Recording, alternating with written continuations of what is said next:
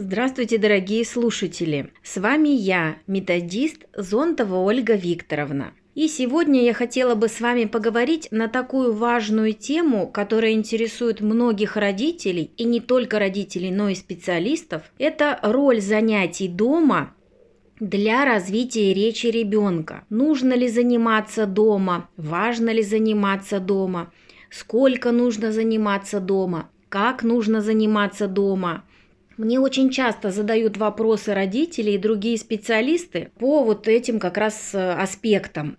А родители часто спрашивают, зачем заниматься дома, когда мы уже ходим к специалисту. И зачем нам часто ходить на занятия или редко нам нужно, как нам нужно ходить на занятия, для чего мы ходим на занятия, чем нам нужно заниматься дома. Нужно ли вообще заниматься дома, особенно если ребенок отказывается от занятий? Вот сегодня я хотела бы с вами как раз разобрать этот вопрос, поговорить на эту тему, рассказать вам свое мнение. Возможно, у вас закрадутся какие-то сомнения, может быть, вы какие-то идеи для себя будете черпать. В любом случае, я надеюсь, что наша сегодняшняя с вами встреча будет продуктивной и что-то полезное для себя вы услышите. Во-первых, что бы мне хотелось э, сказать вам, что такое речь и как формируется речь у человека, исходя из законов природы, исходя из законов природы филогенеза и онтогенеза. Это развитие человечества вообще и развитие одного конкретного человека. Речь всегда формируется формируется только одним единственным способом. Это вид деятельности человека, и формируется она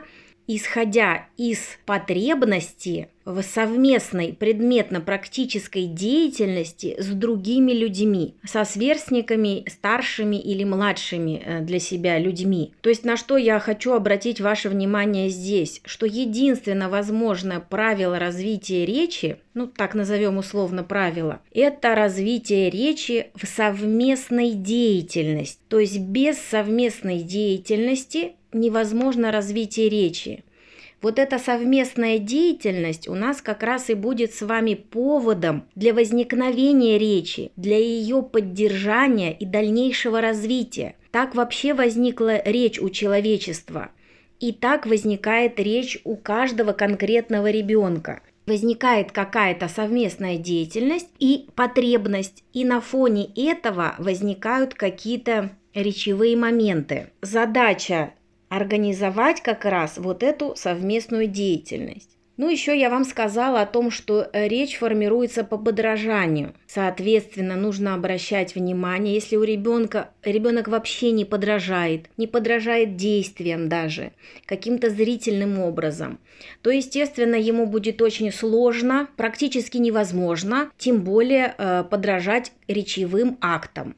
Задача сначала развивать подражательную способность, и формировать потребность в поле речевого общения. Это как раз и будет у нас с вами стимулом для толчка, который вызовет у нас эту речь, начало речи. И дальше именно только это поле будет формировать, развивать дальше нашу с вами речь. Соответственно, посмотрите, исходя из этого, индивидуальное занятие один на один с педагогом – это хорошо, но э, речь организуется только в короткий, маленький промежуток. Это не позволяет э, речи развиваться в более длительный период. У ребенка нет образа для подражания в более длительный период. То есть занятие индивидуальное это хорошо, если оно у вас длится 30 минут, час, полтора часа, прекрасно. Но у ребенка речь активизируется только именно вот в этот короткий промежуток времени. Поэтому важно говорить о том, что необходимо поддерживать вот такую речевую мотивацию и речевое подражание в течение всего дня. То есть мы говорим не только о занятии индивидуальном со специалистом, который развивает у вас речь, но вам необходимо родителям дома заниматься заниматься с ребенком, общаться. Дома важно организовать занятия и общение. Мы с вами будем говорить о формальной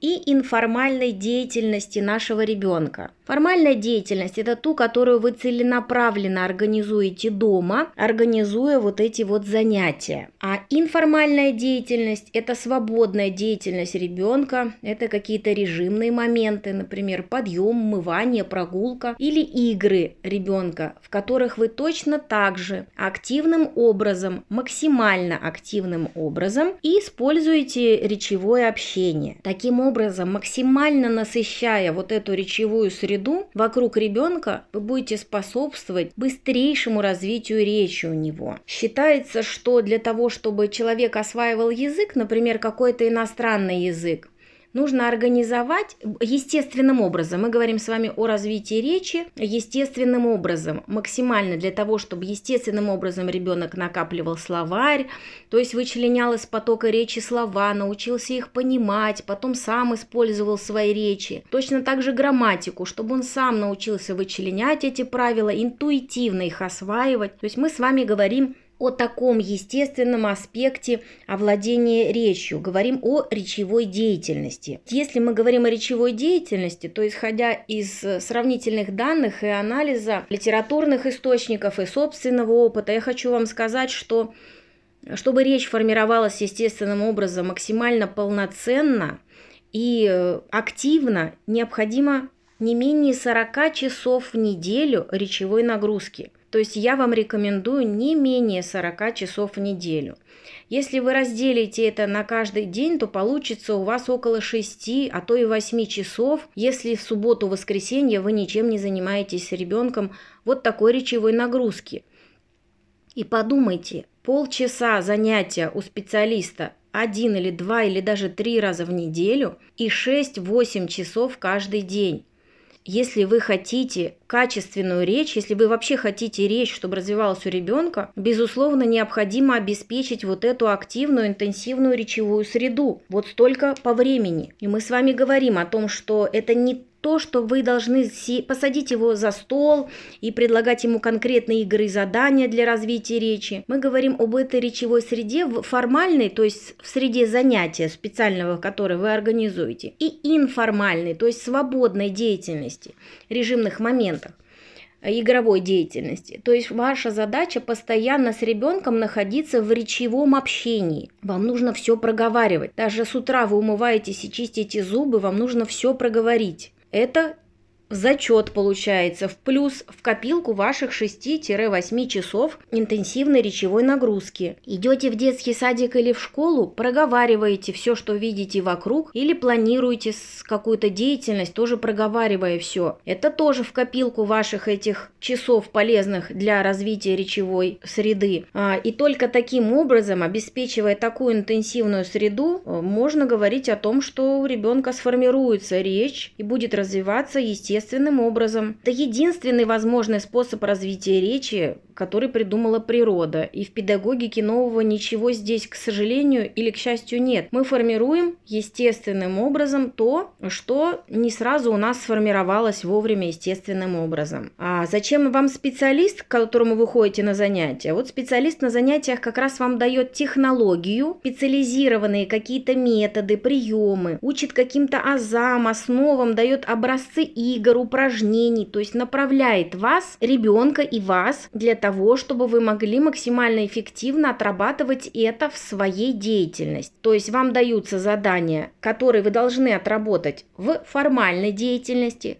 то есть в целенаправленном занятии дома, и даются задания, рекомендации чаще всего называются, что вы должны отработать в свободной деятельности, то есть при организации ваших режимных моментов и каких-то игр. Даже играя с ребенком в лего или в куклы или в машинки, вы развиваете у него речевое общение, вы все проговариваете. Детальки лего можно посчитать, их можно отсортировать и назвать по размеру, по цвету и так далее. Вот идеи таких игр изначально вам предлагает специалист на своем занятии и дает домашние задания. А уже дальше, когда вы понимаете, что не необходимо делать и как развивать ребенка, вы уже можете сами придумывать такие игры и упражнения по аналогии с тем, что сейчас вы проходите на занятии. То есть таким образом у нас получается, что занятия со специалистом по э, формированию и развитию речи, как бы часто они ни проходили, это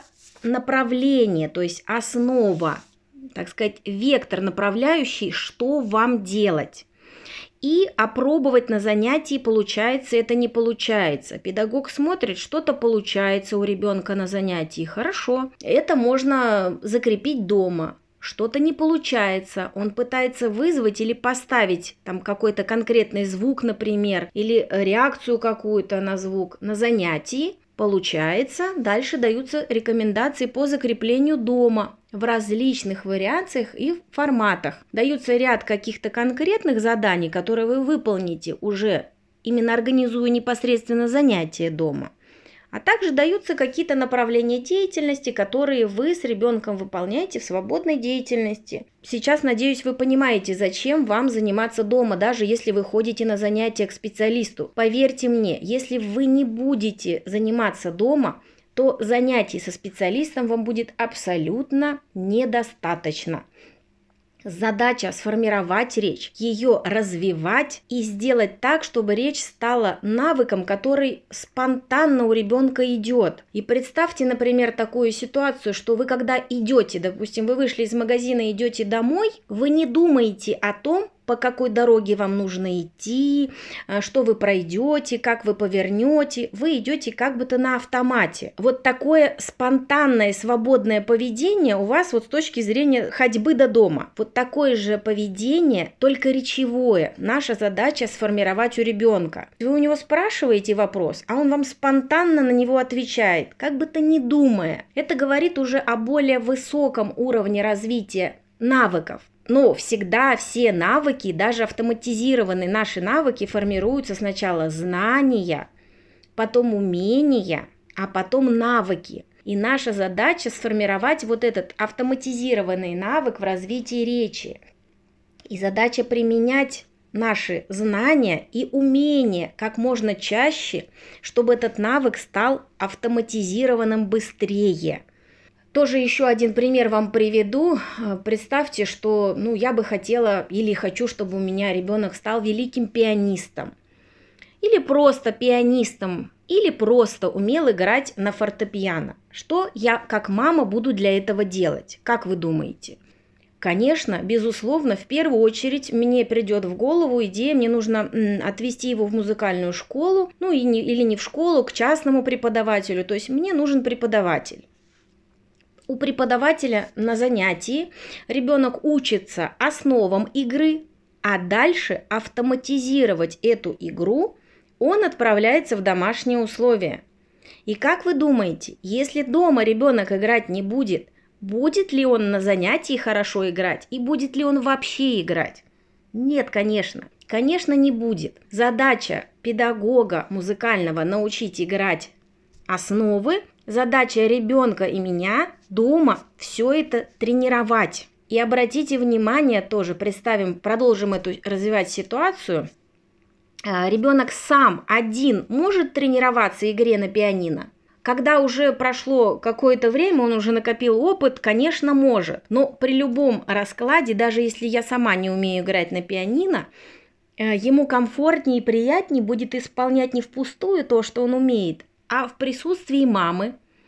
Плюс э, мама так или иначе даст какой-то совет, э, поможет с чем-то, если что-то не получается.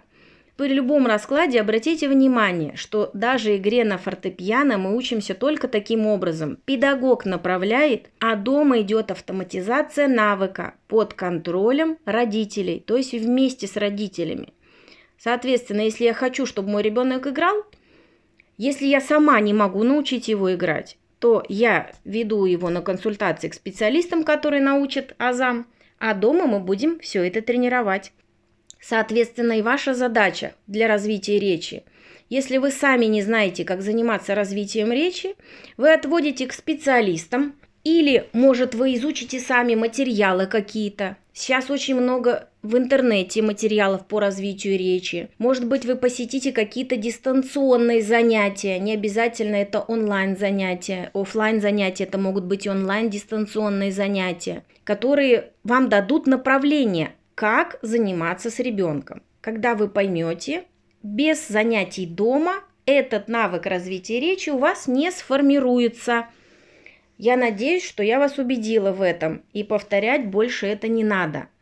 Я вас очень прошу, занимайтесь со своими детьми дома, только так будет развиваться и формироваться их речь. Ваша задача, и только дома вы этого можете достигнуть, это автоматизация навыка речи. Чем чаще вы общаетесь, тем быстрее будет автоматизирован этот навык. А специалист будет давать вам направление и коррекцию. Но еще очень часто от родителей слышу такой момент, что а вот с нами ребенок заниматься не хочет, вот он отказывается, вот он капризничает. Э, что нам делать? Вот у педагога он слушается, а меня дома не слушается. Очень, конечно, странная и интересная ситуация. То есть вы, родная мама или родной папа, своего собственного ребенка не можете заинтересовать или заставить, что делает педагог на занятии, заинтересует или как бы так немножко напряжет, заставит его выполнить то или иное действие.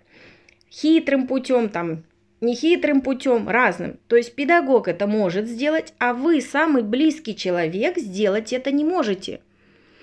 Или просто не хотите. Подумайте об этом. Почему ребенок манипулирует вами? Почему он не манипулирует педагогом? Почему вы не можете ребенка уговорить или заставить сделать то, что вам надо – Подумайте, если вы не можете это сделать сейчас, когда ребенку 3-4 года, то вряд ли вы сможете в 16 лет его задержать, когда он решит пойти, выйти и гулять по ночам. Поэтому формируйте доверительные отношения с самого начала, с самого рождения ребенка. Формируйте, развивайте, учитесь договариваться. Помогите ребенку понять ваши требования. Сделайте так, чтобы ему было интересно с вами, а не с посторонней тетей. Сделайте так, чтобы он доверял именно вам, а не посторонним людям. Развивайте себя. Если ваш э, уровень не позволяет, допустим, вы не знаете ничего по воспитанию детей, как общаться с детьми, и ваше материнское сердце или отцовское сердце этого не чувствует, вы сами не можете спонтанно это сделать Возьмите литературу, изучите литературу, как сделать так, чтобы войти с ребенком в одно единое целое, чтобы ребенок вам доверял, чтобы он вас слушался. Но я вам скажу, сделать это очень легко. А, исходя из опыта и знания и приемов, которые применяются в педагогике, все как всегда, ничего нового придумать здесь невозможно, поскольку это естественный путь развития человека. Человека что-то сделать, э, предложить, чтобы человек что-то сделал – есть несколько способов. Первый способ – попросить его по-хорошему сделать это. Второй способ – заставить его сделать это насильным образом. И третий способ – уговорить его сделать это разными хитрыми способами, в том числе, например, каким-то переключением внимания или какими-то небольшими обманными движениями. Самое главное еще в этом учитывать следующее. Наша задача не просто заставить ребенка это сделать, чтобы он сделал, например, сказал или поставил что-то на свое место или не трогал пульт. Ваша задача изначально добиться того, чего вы хотите. Если ребенок капризничает, ну давайте приведем пример, вот э, чаще всего, например, ребенок хочет взять пульт, а вы ему не разрешаете его взять. Что начинает делать ребенок? Ребенок начинает плакать. И что делает мама чаще всего? Ребенок раз поплакал, мама говорит, нет, нет, нельзя, не дам. Два поплакал, нет, нет, не дам. Продолжает плакать, мама говорит, ну ладно, все, она уже устала, ребенок плачет, на, возьми пульт, все, только не плачь. У ребенка-то в голове в этот момент формируется как раз самая сложная и самая хитрая вещь, из-за которой потом все и страдают, и родители, и специалисты, и ребенок учится манипулировать именно вот этим плачем. Он понимает, что с первого раза ему никто не даст, но если он подольше поплачет, ему все можно будет сделать то, что он считает нужным. Поэтому ваша задача, вы как родители, если сказали, что вы дадите или не дадите, стоять на своем и делать то, что вы сказали. Конечно, это очень сложно, видеть, как плачет ваш ребенок, но не обязательно смотреть на это. Мы с вами поговорили, что у нас есть разные способы попросить, заставить и как бы уговорить. Вот третьим способом сейчас я смотрю все реже и реже пользуются родители. И педагоги тоже сейчас стали реже пользоваться этим способом, потому что Морально и физически он самый, наверное, затратный.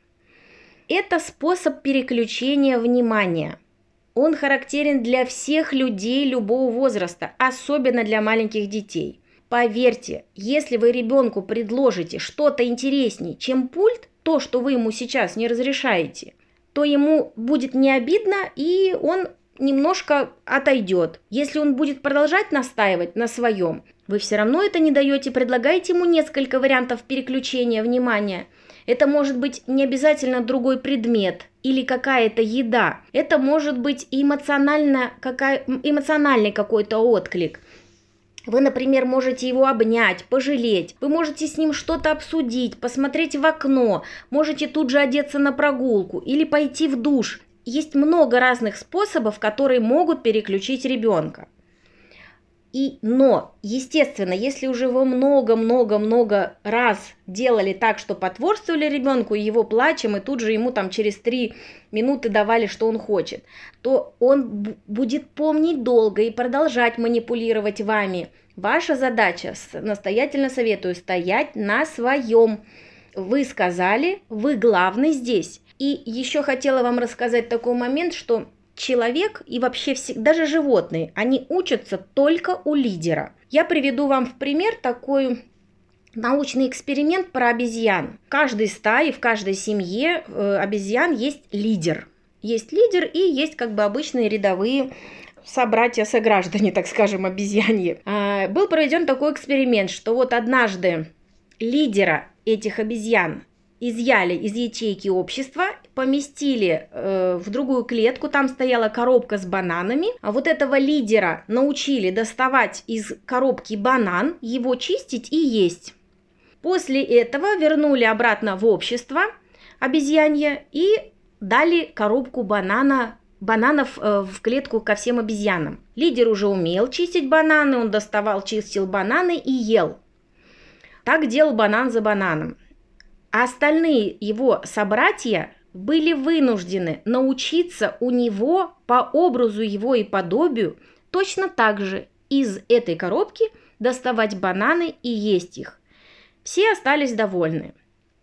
Второй эксперимент что показал? Из этого, э, из другого уже, например, э, собратства обезьян, где есть такой же лидер и обычные рядовые, так сказать, обезьяны, был изъят не лидер, а обычный рядовой обезьянин, так сказать, а, и помещен в клетку тоже с этой же коробкой и бананами. Этого гражданина обезьян научили обычного доставать банан и чистить этот банан. Он научился отлично, все, дальше его вернули обратно в свою семью, где вот такие же, как он, и лидер есть. И что происходило? Этот начинал чистить, доставать из коробки и чистить бананы, а лидер у него отбирал почищенные бананы. Остальные обезьяны оставались ни с чем. Они не научились по образу и подобию, как у лидера до этого было, доставать и чистить бананы.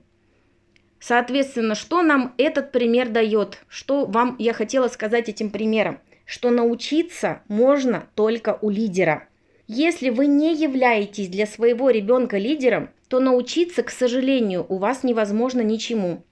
Поэтому ваша задача, я вас очень прошу, как можно быстрее в ближайшее время стать для своего ребенка таким лидером, вот таким вот вожаком. И таких вот главных участников его событий может быть не один, несколько лидеров может быть. Это может быть и папа, и бабушка, и старший брат. Вот я вас прошу стать лидерами для своего ребенка.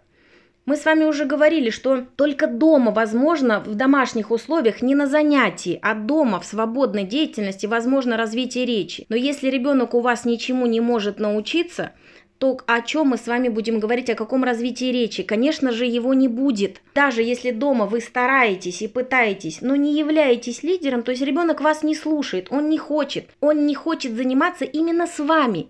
Не в принципе он не хочет, а именно с вами он не хочет заниматься что самое страшное и самое ужасное, я считаю, для близких людей.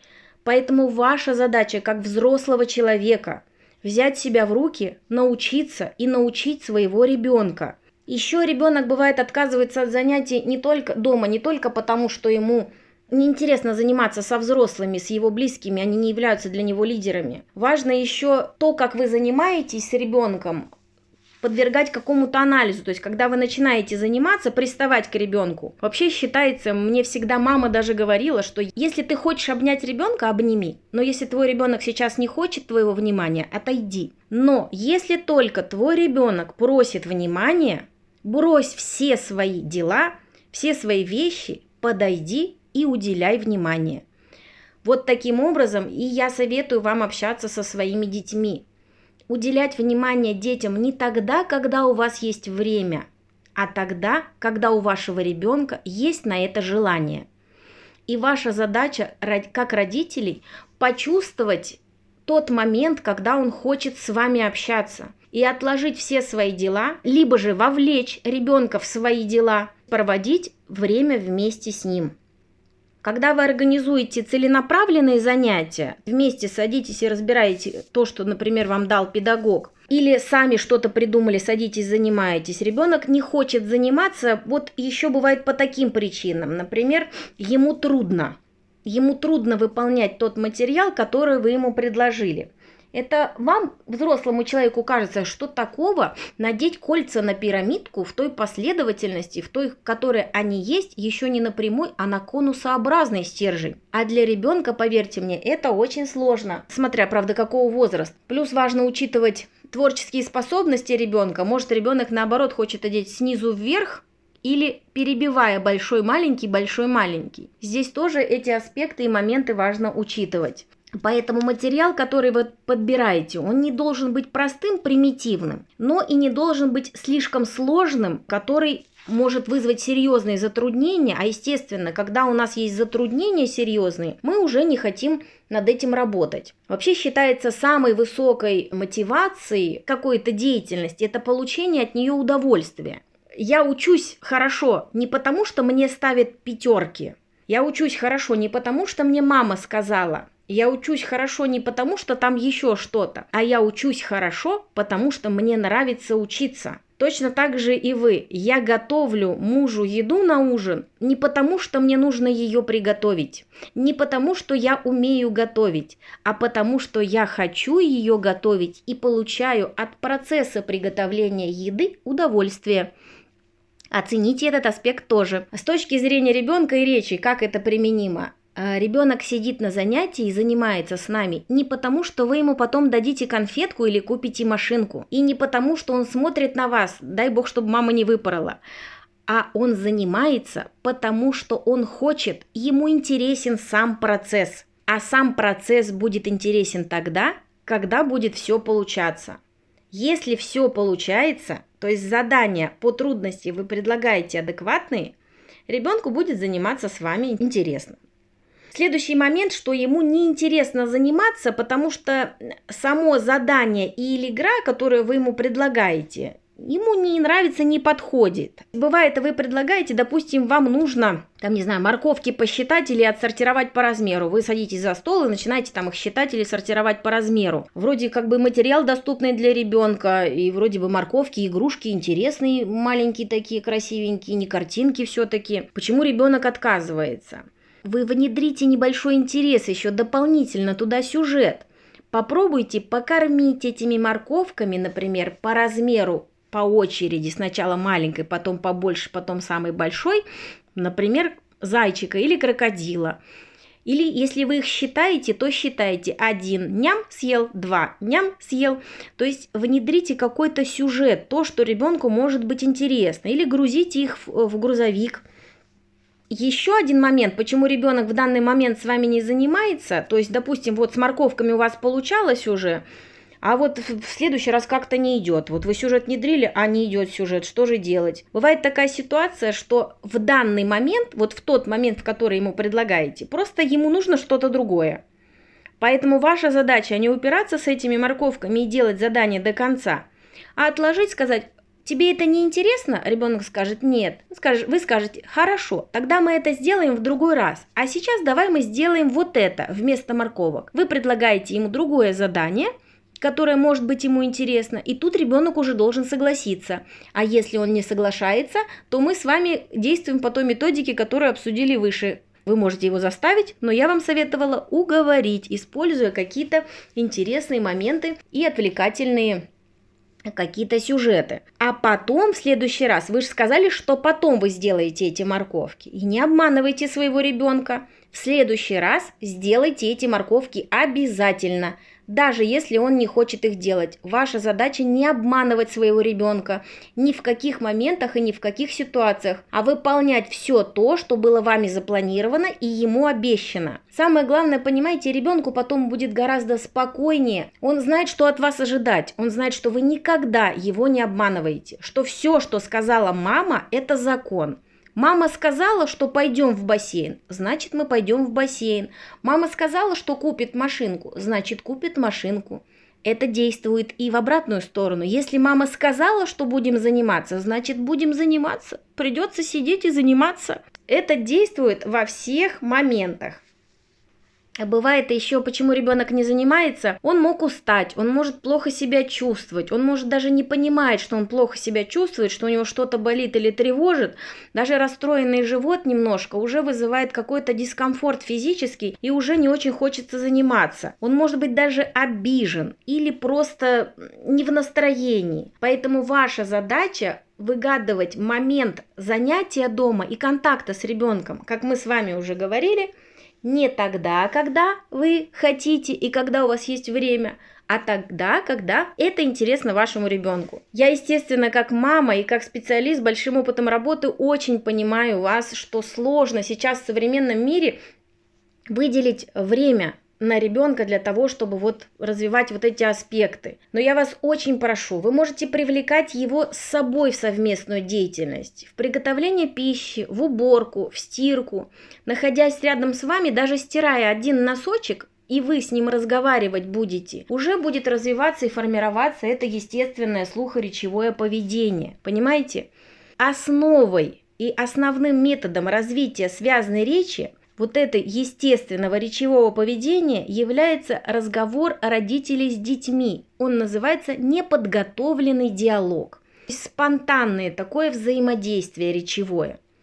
Я настоятельно вас прошу, дорогие родители-специалисты, Уделите время и внимание своим детям дома для занятий. Именно вот этот аспект занятий формальной и информальной деятельности, именно он и только он будет способствовать развитию речи ваших детей. Успехов вам и вашему ребенку!